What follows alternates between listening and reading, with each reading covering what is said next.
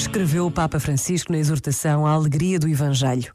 Assim como o mandamento não matar põe um limite claro para assegurar o valor da vida humana, assim também hoje devemos dizer não a uma economia da exclusão e da desigualdade social.